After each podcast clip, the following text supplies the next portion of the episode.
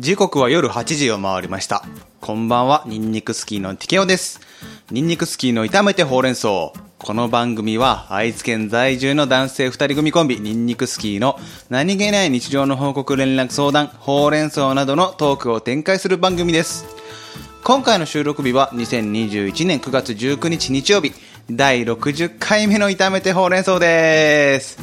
ついにね、我々の番組、炒めてほうれん草も第60回目を迎えるということでね、とてもね、なんて言うんですか？嬉しいと言いますかね、あ、60回もラジオ番組を積み重ねてきたんだなという思いに駆られているわけですけれどもね、そんな中、番組が始まってもうお気づきの方はいると思うんですけれどもね。私の相方はパッチ不在でございます。今週のね収録をね彼は飛ばしておりますね、まあ、事の発端説明しますと9月18日土曜日、まあ、今日が9月19日日曜日なので昨日なんですけれども毎週大体土曜日とか日曜日とかにね我々こうやってラジオの収録をしているんですけれどもそのパッチさんが土曜日のね朝私がラジオ収録しようと思って LINE でね連絡を取ったんですよ。そしたらねちょっと朝は予定があるから昼の3時ぐらい4時ぐらいにしてくれと返信が返ってきたのであ分かりましたよと。私もねそれに合わせていろいろねこう自分のやらなきゃいけない作業とかをやっていたんですけれどもその午後3時ぐらいになりましてパチさんからねまた LINE が飛んできましてね。いやーダメだ。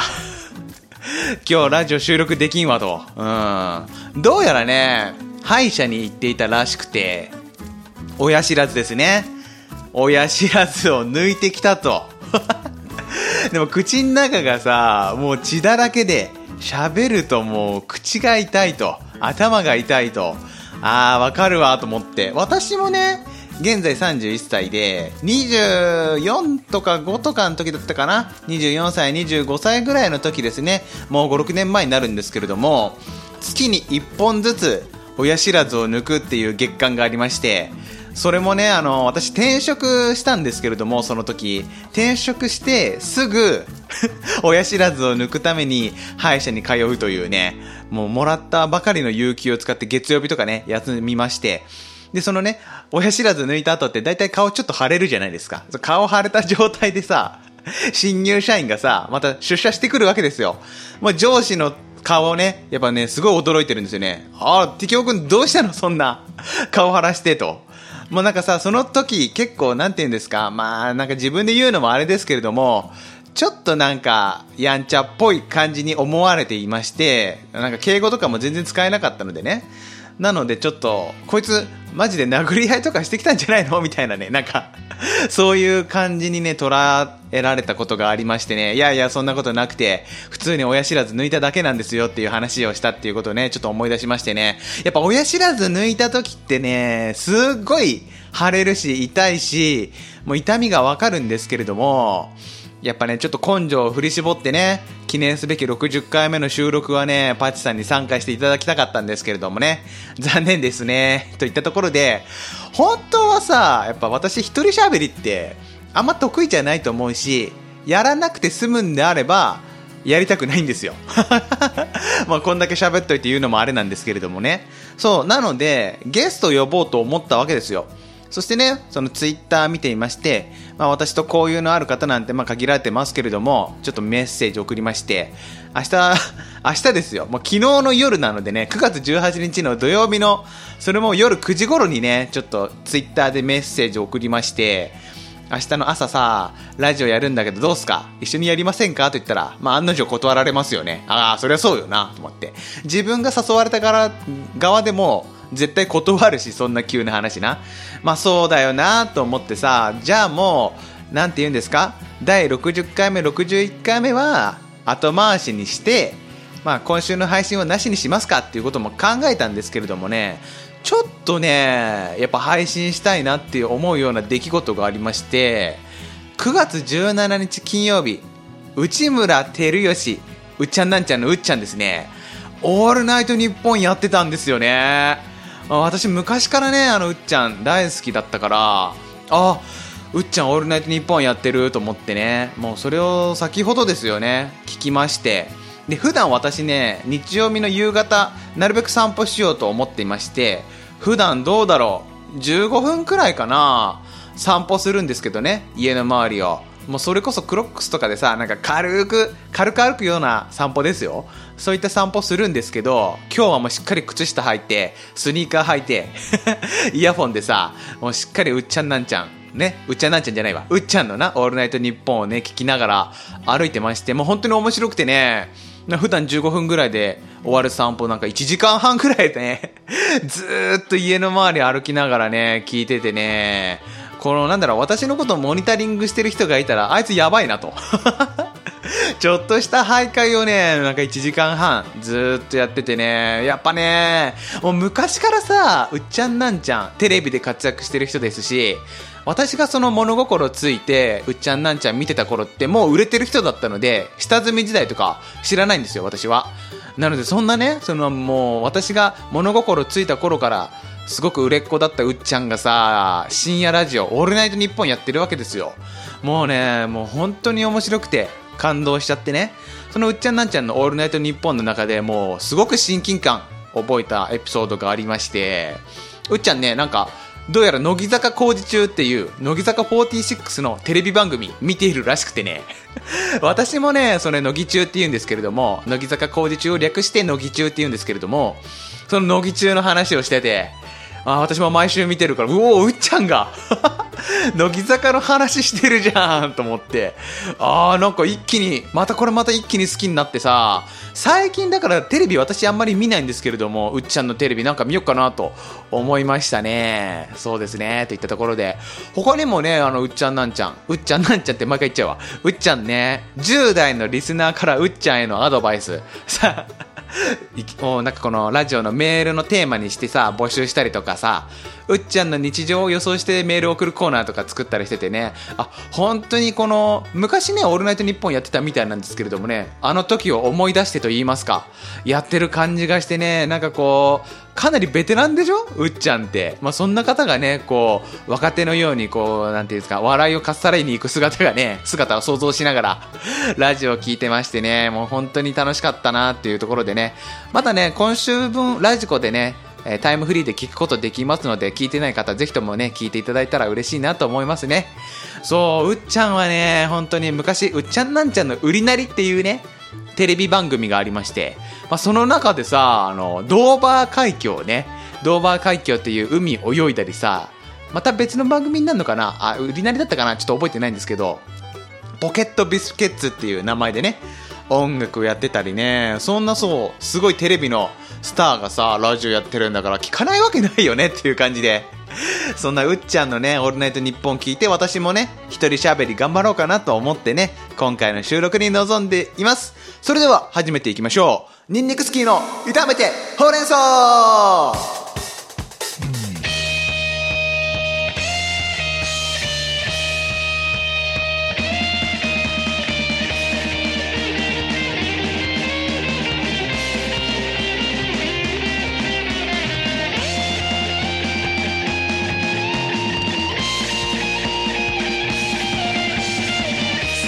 改めましてこんばんは。ニンニクスキーのティケオです。ニンニクスキーの炒めてほうれん草。この番組は愛知県三河地方ティケオタクスタジオより Apple Podcast、Google Podcast、Spotify など各プラットフォームより聞ける中身があるようでない独り言ポッドキャストラジオ番組となっております。普段はね相方のパッチさんがいるんですけれどもね今回第60回目と多分次ですね第61回目の配信はパチさん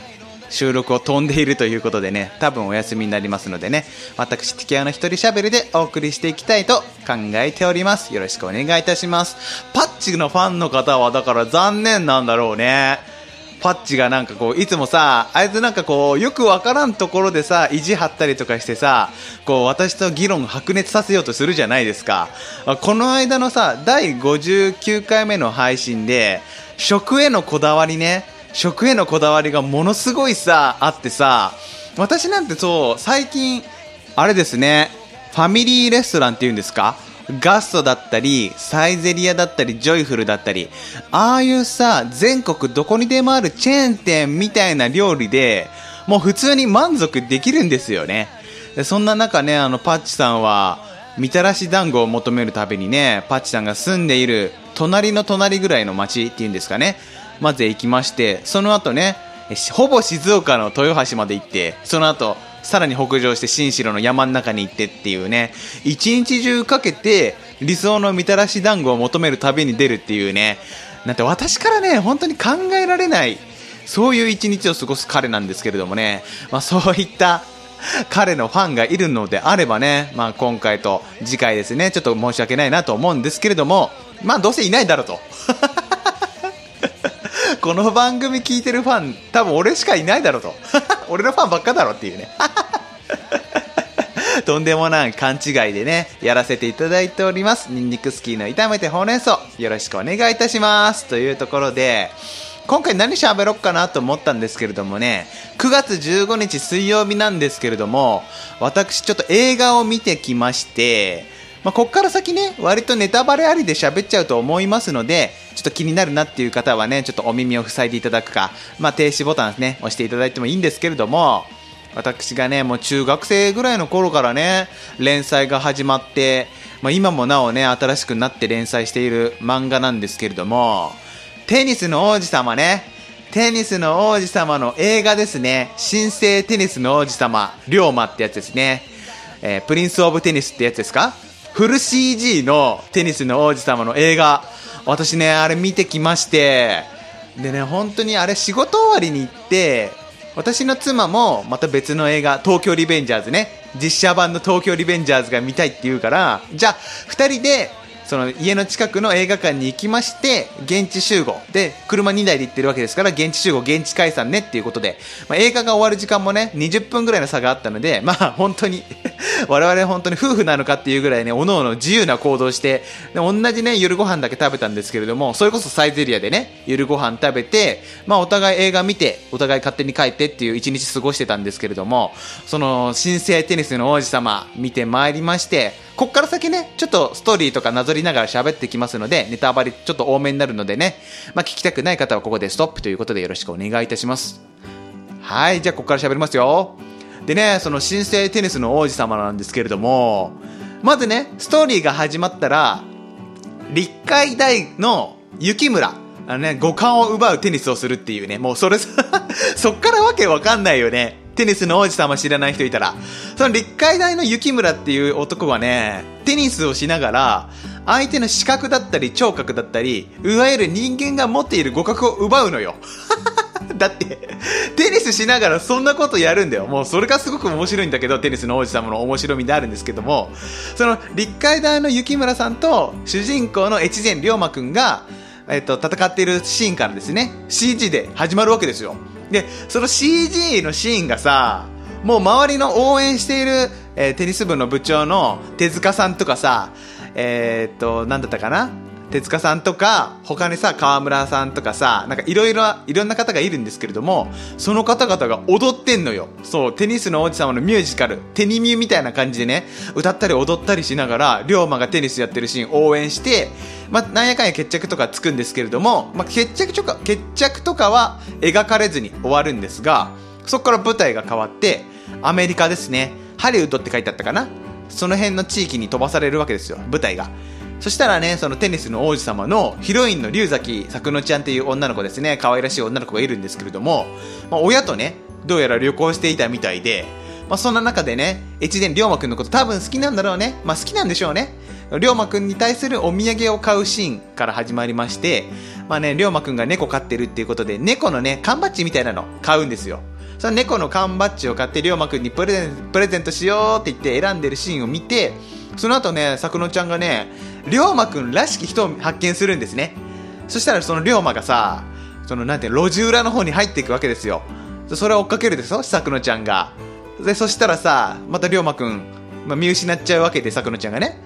あー、どこ行ったんだろう、龍馬くん、龍馬くんって、親ともはぐれちゃうし、一人ぼっちだよってなってたら、その後さ、テニスギャングに絡まれるのよ、作野ちゃんが。テニスギャングって何よって話じゃない？もうそれこそ本当にテニスのラケット持ってさ、ラップとかしてんのよ。桜ちゃん捕まえながら。ここは俺たちの場所だ。お前はどっから来たんだ？どっかに行けよ。サクノちゃんみたいな。まあ、サクノちゃんとは言わないんですけども、そう、そういった感じでテニスギャングが ラップとかしてて、サクノちゃんいきなりピンチになるんですよ。キャーとか言って叫んでて。そしたらね、まあ、画面の外からテニスボールですね、飛んできまして、そのね、テニスギャングの顔にぶつかるわけですよ。そうしたらやっぱりね、主人公ですね、越前龍馬くんが登場するわけでして、おお龍馬ここで来たかと。そう。で、龍馬くんもさ、またその、いきなりだけどさ、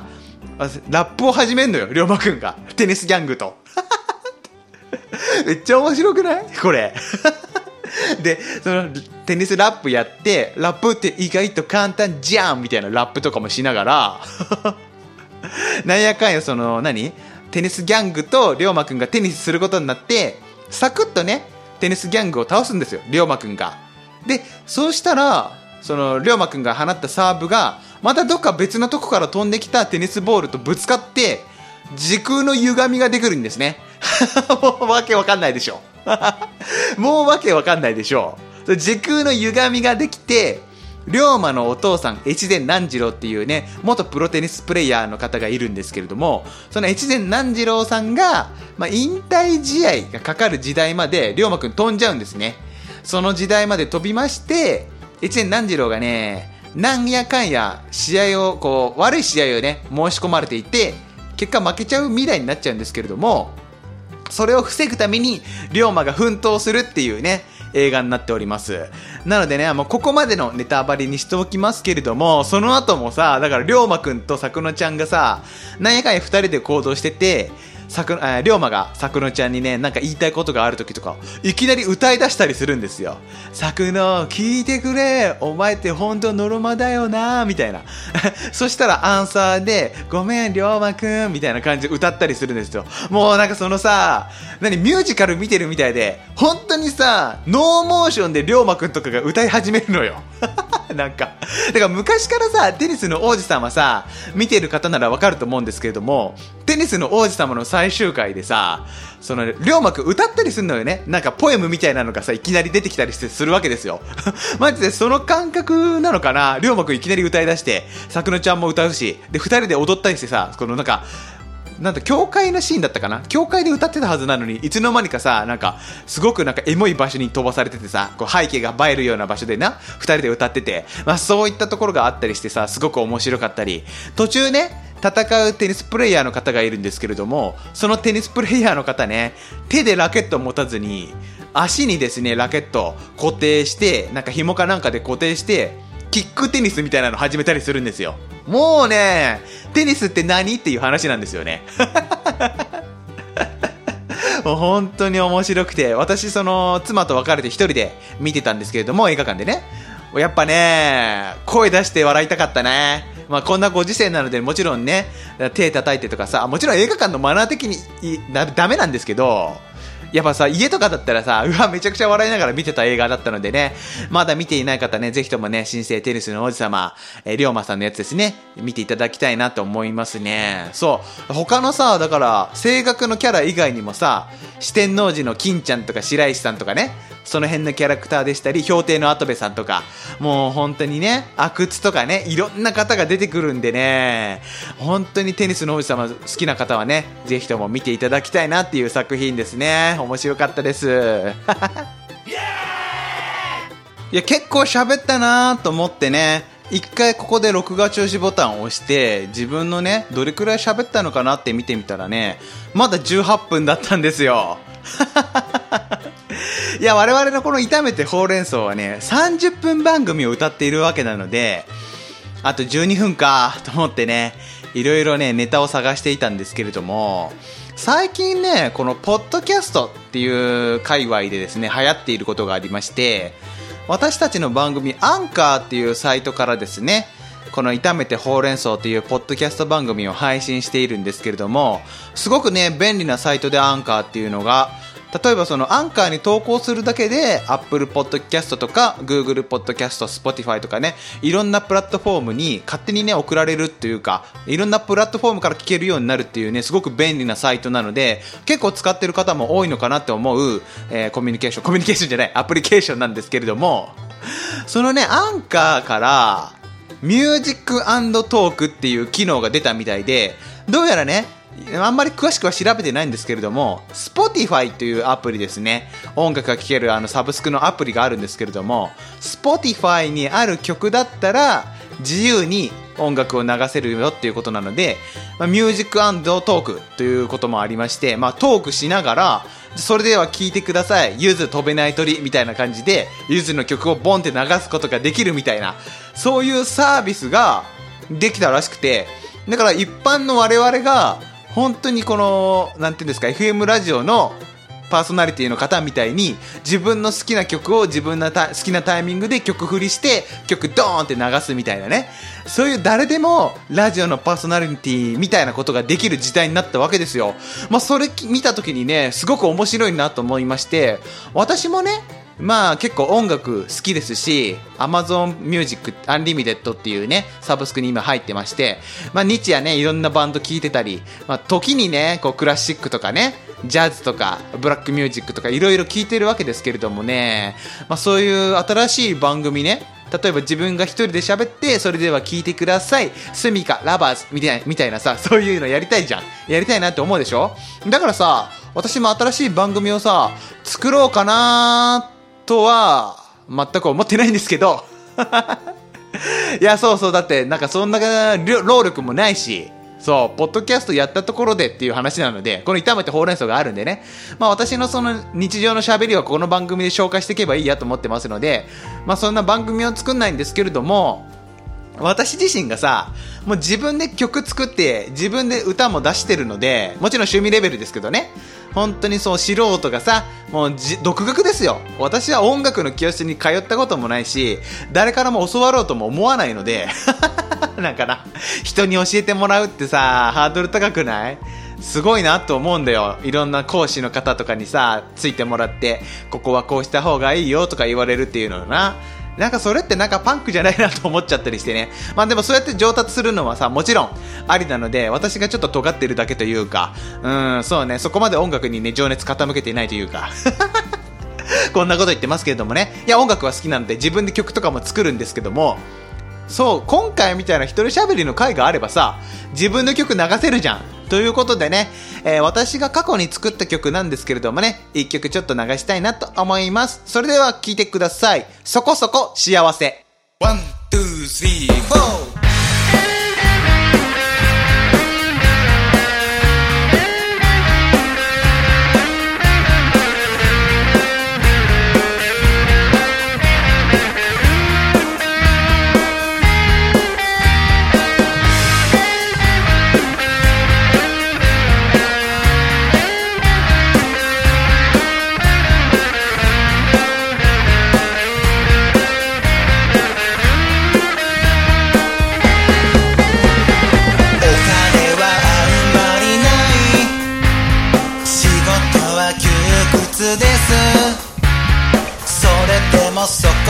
こに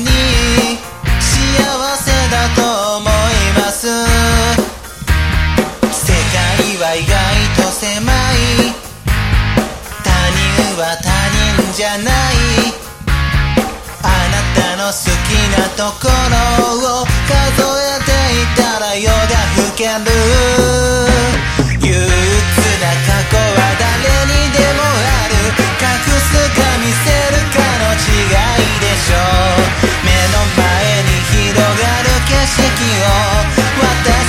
信じていたいだけ。そこそこじゃなくて最高なんだ。こそこそ生き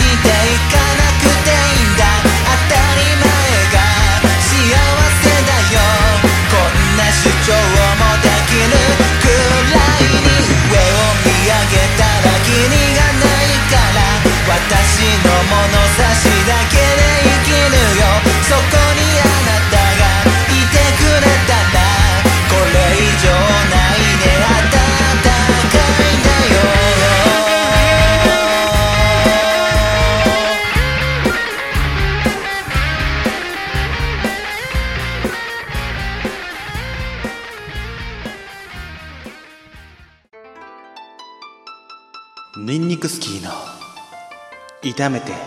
ほうれん草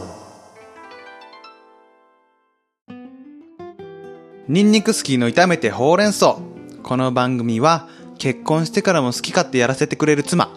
健康な体に産んでくれて様々な経験をさせていただいた家族の皆様。割と転職回数の多い私を採用してくれた今の会社の総務人事課の方々。アンドモア。様々な方の提供でお送りいたしました。いや、本当にね、この一人喋りの回をですね、ここまで聞いていただいた方がいたら、それはもうね、本当にありがたいことですよ。私のファンですね。調子にも乗らせていただきますよ。マジで。本当にありがとうございます。だって第60回目のさ、このね、何記念すべき炒めてほうれん草ですよ。このね、歯が痛いっていう理由で休んだね。パチコさんが憎たらしくて仕方ないよ。こんなこと言ってますけどね。ね、こんなこと言ってますけどね。もうだって何？私31で、19の時にパチコと出会ってるので、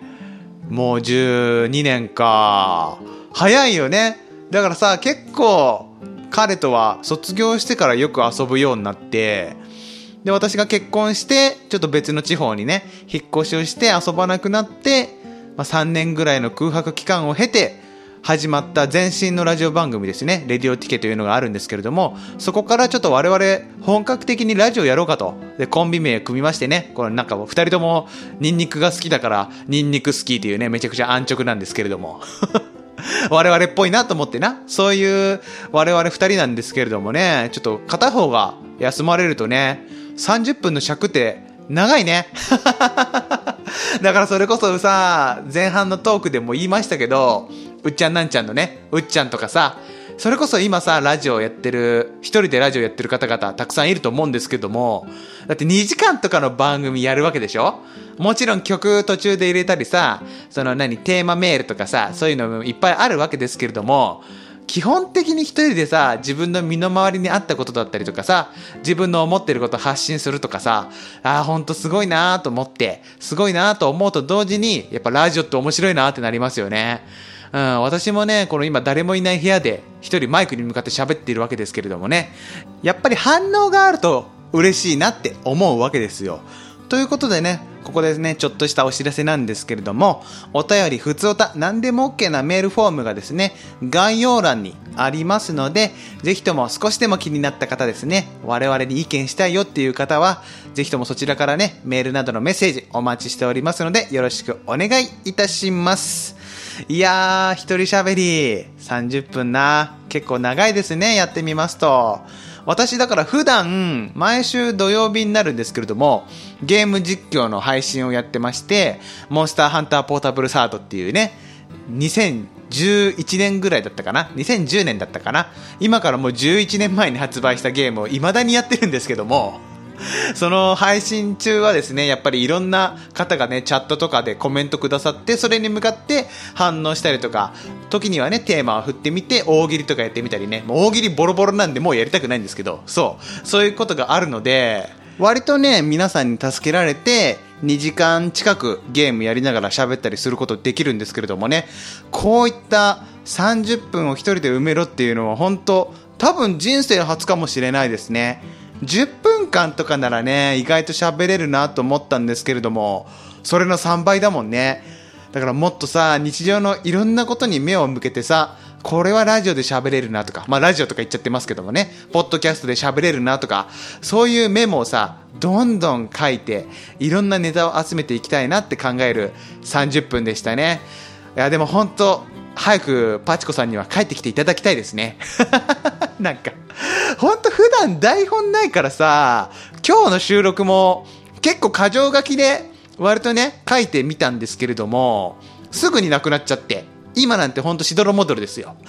あと40秒どうにか埋めたいなって頑張ってますけれどもね。まあ、次回の配信も私が一人で喋ることになると思います。30分番組を作るこのね、難しさを知ったと同時に、自分のこのトークのスキルっていうのをもっとどんどんどんどん高くしていきたいなと感じるわけですよ。なのでね、本当に頑張りたいなと思っております。それではね、残り15秒ということになりましたので、お相手はニンニクスキーのティケオでした。また次回ね、聞いていただきますと嬉しいです。それでは皆さん、今週も元気に頑張っていきましょういってらっしゃいバイバーイ